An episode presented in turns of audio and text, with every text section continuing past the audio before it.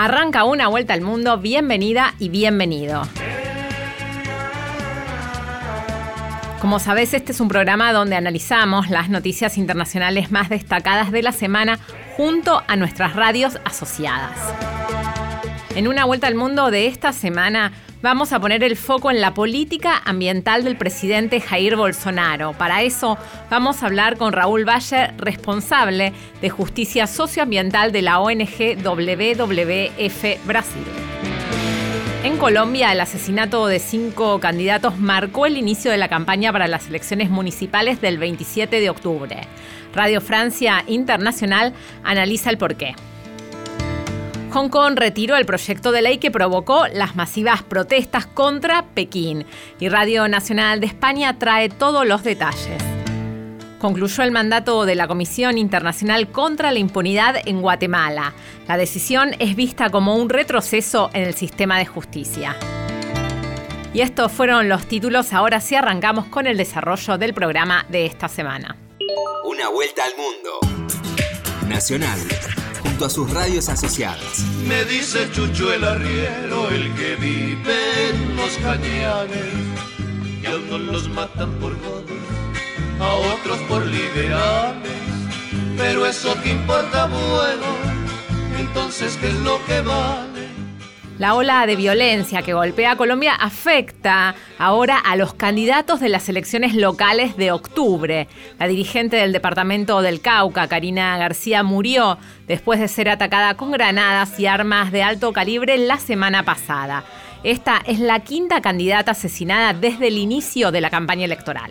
Una vuelta al mundo. Nacional junto a Radio Francia Internacional. El pasado 4 de mayo, 16 líderes de la comunidad afrodescendiente en Colombia, entre ellos Francia Márquez, Premio Nobel del Medio Ambiente, sobrevivieron de milagro a un atentado perpetrado con granadas y tiros de fusil. El domingo pasado, la candidata liberal Karina García no sobrevivió a otro atentado también con granadas y tiros de fusil. En ambos casos, las víctimas contaban con miembros del esquema de seguridad asignado por la Unidad Nacional de Protección y con vehículos blindados. Los dos atentados ocurrieron en el norte del departamento del Cauca.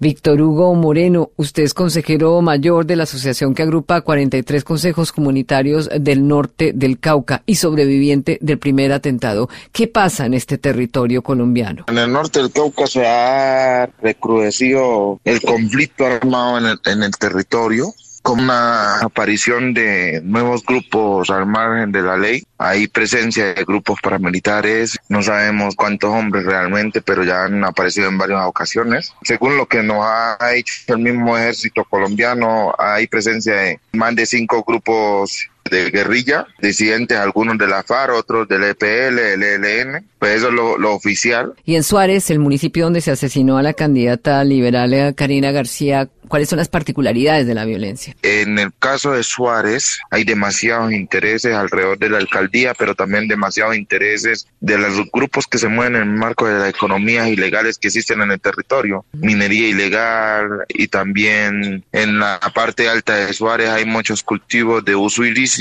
Suárez Cauca es un municipio que además tiene la gran represa de la Salvajina sobre el río Cauca Incluso hace como unos cuatro meses, avanzando en el proceso de desminado, quemaron una camioneta de las de el operador de desminado en ese territorio, muy cerca donde asesinaron a la candidata. En ese mismo sector encontraron tres personas muertas, dos mujeres y un hombre con tiro de gracia. En el mes de mayo fuimos pues afectados por el atentado donde también estuvo Francia Márquez. Éramos 16 líderes en total. Nos atacaron con pistolas y con granadas en el sitio donde estamos reunidos. Hacia el 19 de mayo creo que fue un compañero que es representante legal de un consejo comunitario, César Cerón, que además una semana antes habían hecho una asamblea de consejos comunitarios y de cabildos indígenas y comunidades campesinas para respaldarlo a la alcaldía de Suárez como candidato único de los consejos comunitarios de los cabildos indígenas. El día 18 de mayo aproximadamente, como lo dije ahora, fue también víctima de un atentado. Dos sicarios lo interceptaron después de ir de una reunión comunitaria. Se salvó de milagro. Dos veces le dispararon contra la cabeza. Ese fue el primer atentado en términos de un candidato de la comunidad en el municipio de Suárez. Según las cifras de la misión de observación electoral, la MOE, entre el 27 de julio y el 2 de septiembre de este año se han presentado 24 hechos de violencia política en el marco de la campaña electoral para las elecciones ah, de finales ah, de octubre. Cinco asesinatos, un atentado, un secuestro y 17 amenazas en varios departamentos del país encabezados por el Cauca. Una vuelta al mundo. Con la conducción de Cecilia Biguan.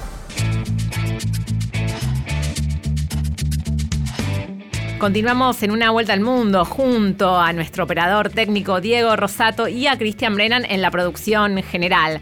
Si querés comunicarte con nosotros, podés hacerlo a través del WhatsApp de Radio Nacional que es 011 6580 0870. Seguís en Una vuelta al mundo por Nacional.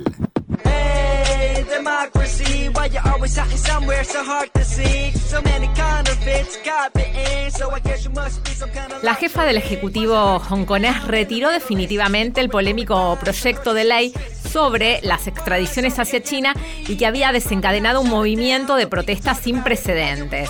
Las manifestaciones evidenciaron una crisis estructural de fondo en el territorio autónomo y permitieron el crecimiento de grupos pro democracia en Hong Kong. Una vuelta al mundo. Nacional junto a Radio Nacional de España. La jefa del gobierno autónomo de Hong Kong, Carrie Lam, ha anunciado la retirada definitiva del polémico proyecto de ley de extradición que desencadenó la actual ola de protestas en el territorio autónomo. Esta propuesta contemplaba la posible extradición a China, suspendida por el momento, y también la extradición de sospechosos a países con los que la excolonia británica carece de acuerdos. Vamos a saludar ahora a Manel Ollés, profesor en Historia y Cultura de la China moderna y contemporánea en el Departamento de Humanidades de la Universidad Pompeu Fabra de Barcelona. Bueno, Carrilán paralizó primero el proyecto, luego lo dejó en vía muerta y ahora lo retira definitivamente después de tres meses de protestas en los que cientos de miles de personas, ya lo hemos visto, han salido a las calles y en los que ha habido un gran caos.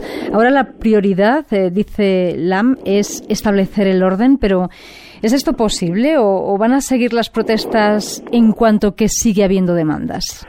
Probablemente seguirán porque es un, una, una concesión que llega tarde y que en cierta manera simplemente reconfirma mm, una, una, opción que ya se había anunciado anteriormente, la retirada o la paralización o congelación de esta, de esta ley.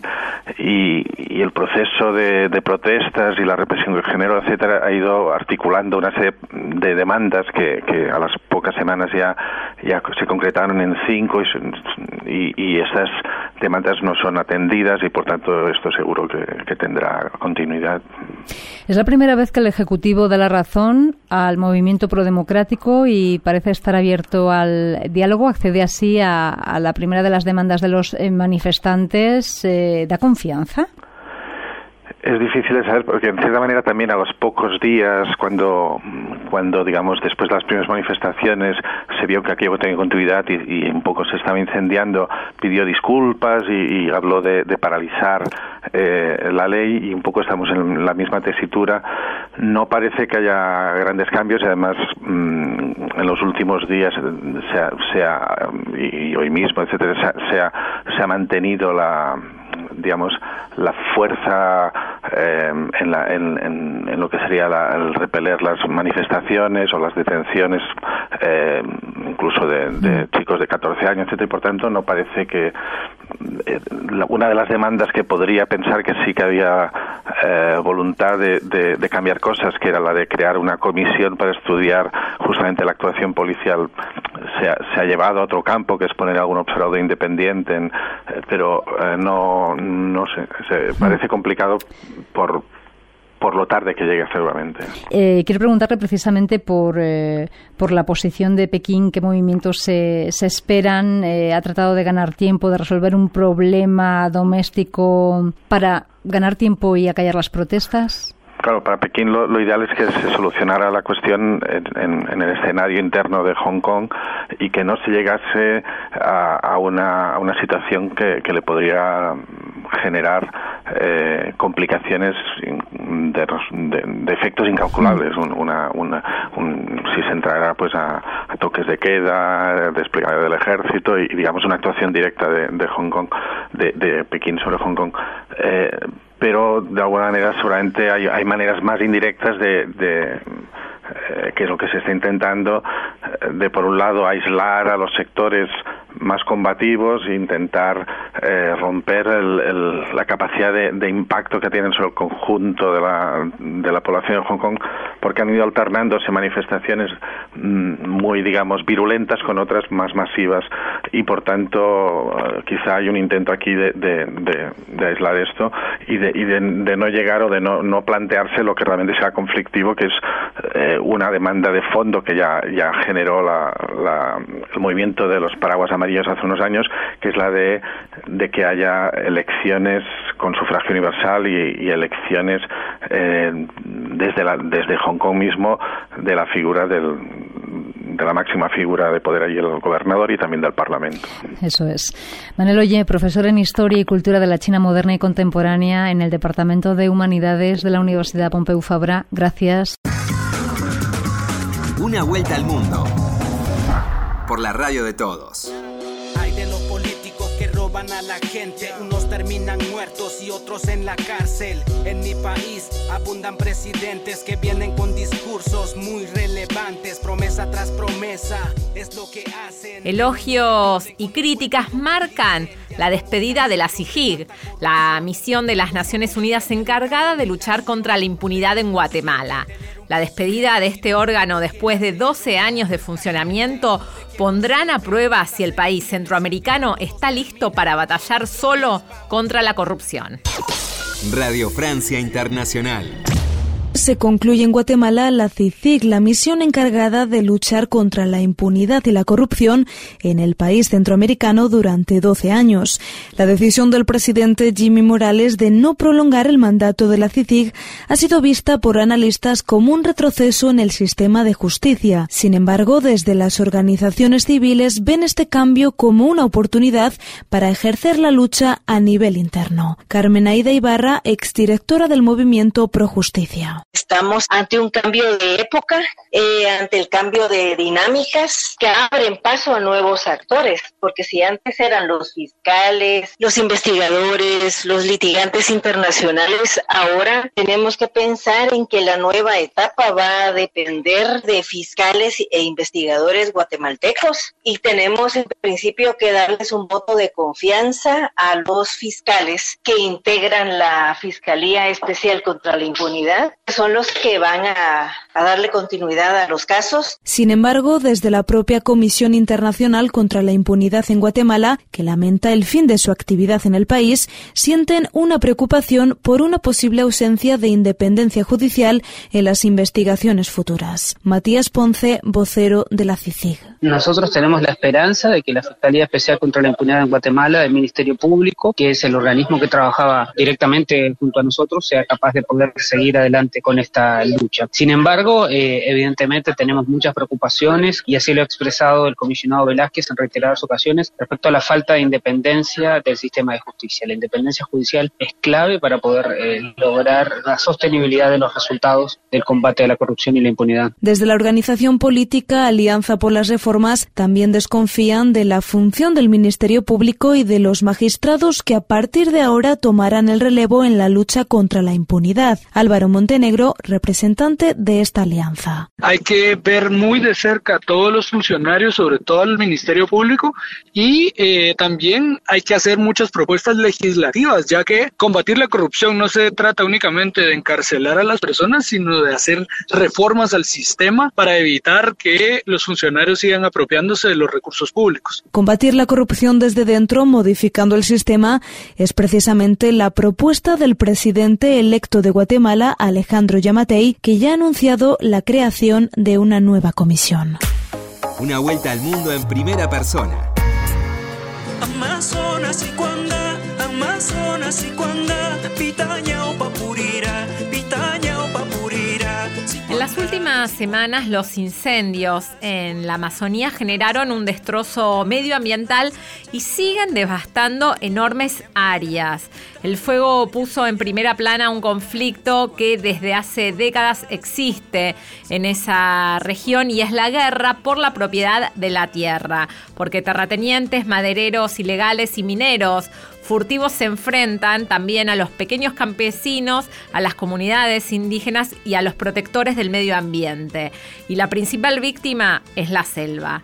Para hablar de este tema tomamos contacto con Raúl Valle, él está en Brasil y es director de Justicia Social y Ambiental de la ONG WWF Brasil. Bienvenido a Una Vuelta al Mundo, Raúl Valle. Gracias Cecilia, es un gusto estar por aquí. La tala y la quema son ampliamente prácticas comunes en la agricultura. ¿Podemos encontrar ahí el origen de estos incendios? Sí, Cecilia, es eso que está pasando. O sea, nosotros no estamos en un año de sequía muy grande, entonces de hecho, no, son incendios naturales o accidentales, son incendios utilizados por los ganaderos, los mineros ilegales, por aquellos que están intentando robar tierras eh, públicas o tierras indígenas para talar. Entonces, el problema central en Brasil, en la Amazonía, hoy sí es la deforestación ilegal. Hay un clima de impunidad en la región desde que el gobierno Bolsonaro eh, llegó al poder por un lado, las acciones de fiscalización y punición a la desforestación ilegal han bajado más de 30%, esos son los números oficiales comparado con, años anteriores. Entonces hay, menos fiscales, hay, menos policía y por otro lado hay sí como un discurso muy fuerte y muy agresivo eh, del propio presidente Bolsonaro y su gente contra las reglas ambientales, contra las tierras, indígenas, contra las áreas protegidas, contra las ONGs y todos que hacen monitoreo de la, cuestión. Esos son señales muy claros a, la gente en la Amazonía que, siempre quiso tener una oportunidad para avanzar ilegalmente sobre áreas protegidas, pero no podían. En ese momento sienten que están libres para confrontar la ley que no va a punición. Entonces, de hecho, el problema es la desforestación y como método para deforestación el fuego es el más barato y el más destructivo.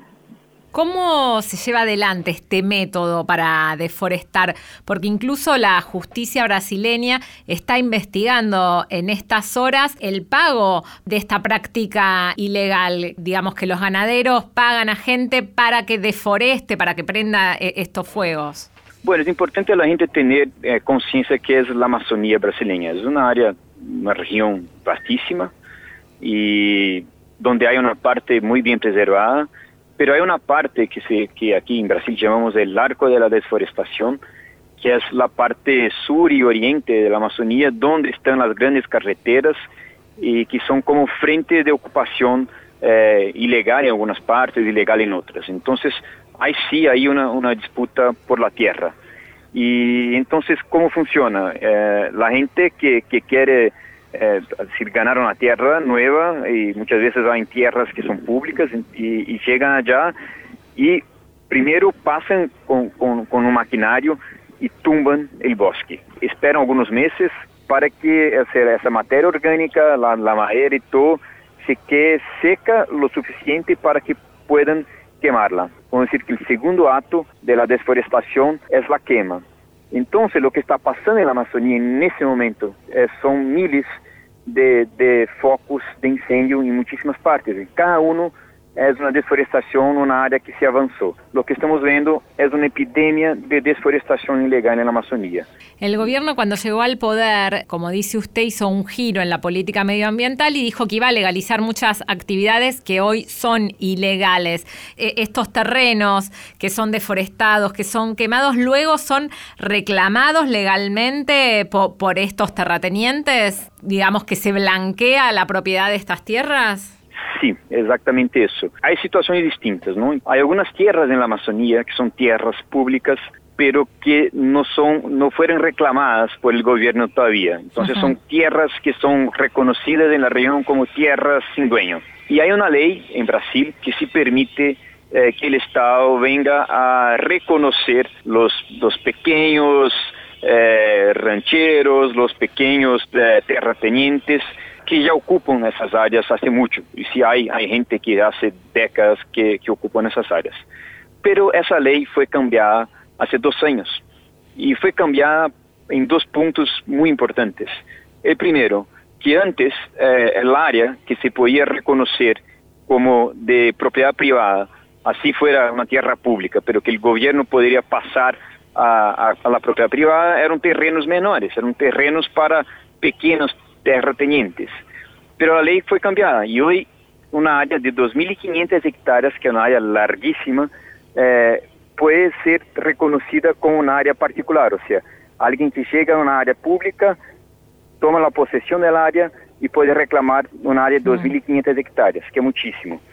Y el segundo punto es que antes se necesitaba que el terrateniente estuviera en el área por lo menos 10 años, pero la ley cambió y, hace, y entonces hoy área que hace 5 años está ocupada de 2.500 hectáreas puede ser pasada para la propiedad privada.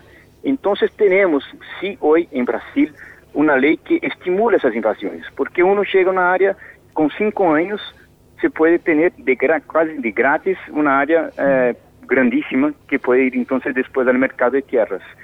Y eso es una parte de lo que está estimulando eh, que pasa. Pero una parte muy grave es que antes, eh, hasta hace un año, dos años atrás, ese, ese fenómeno no pasaba dentro de tierras indígenas o de parques nacionales, pero con, con el mensaje del gobierno Bolsonaro hay hoy un estímulo a la gente para que invada esas áreas.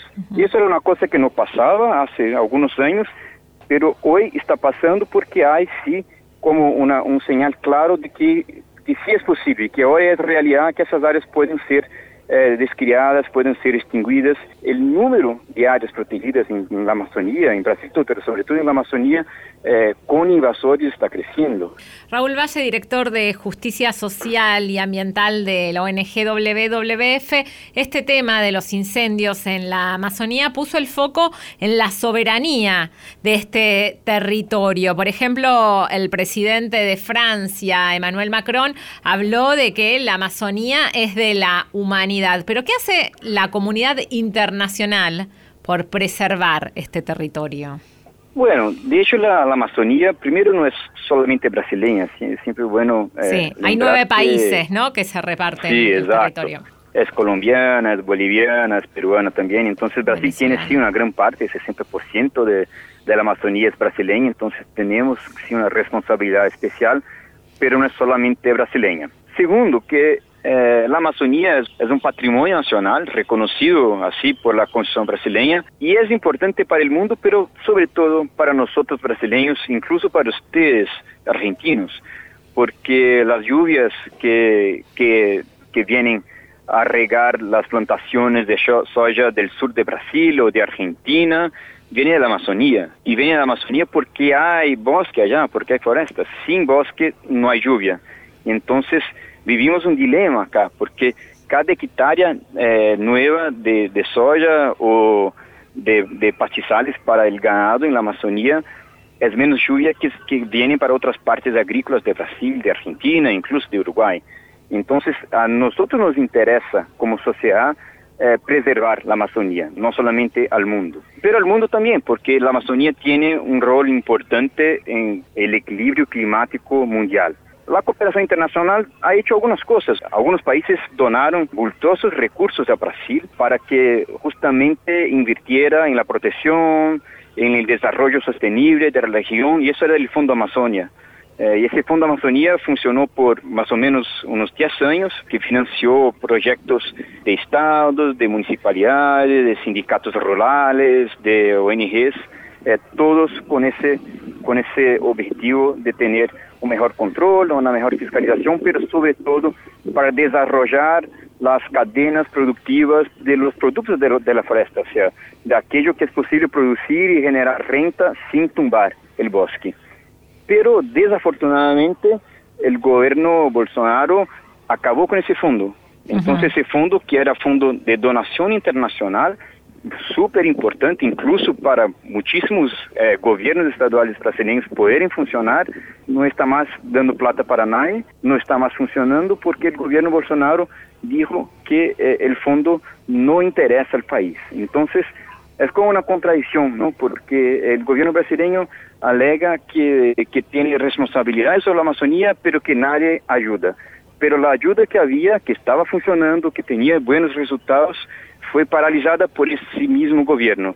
El gobierno brasileño no lo quiere porque tiene un plan, un proyecto muy distinto para la Amazonía, que no es el proyecto de la conservación y del uso sostenible. Por lo contrario, es una visión de hace 40 años de que el, el desarrollo por allá significa tumbar el bosque y poner ganado, que es una cosa totalmente anacrónica y que, y que seguro no va a funcionar y va a causar prejuicios muy grandes a Brasil, a Argentina y a todo el Cono Sur. Raúl Valle, director de Justicia Social y Ambiental de la ONG WWF Brasil, le queremos agradecer enormemente esta entrevista aquí en Una Vuelta al Mundo.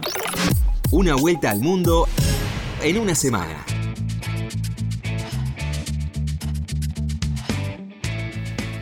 De esta manera finaliza Una Vuelta al Mundo. Nos reencontramos la semana que viene.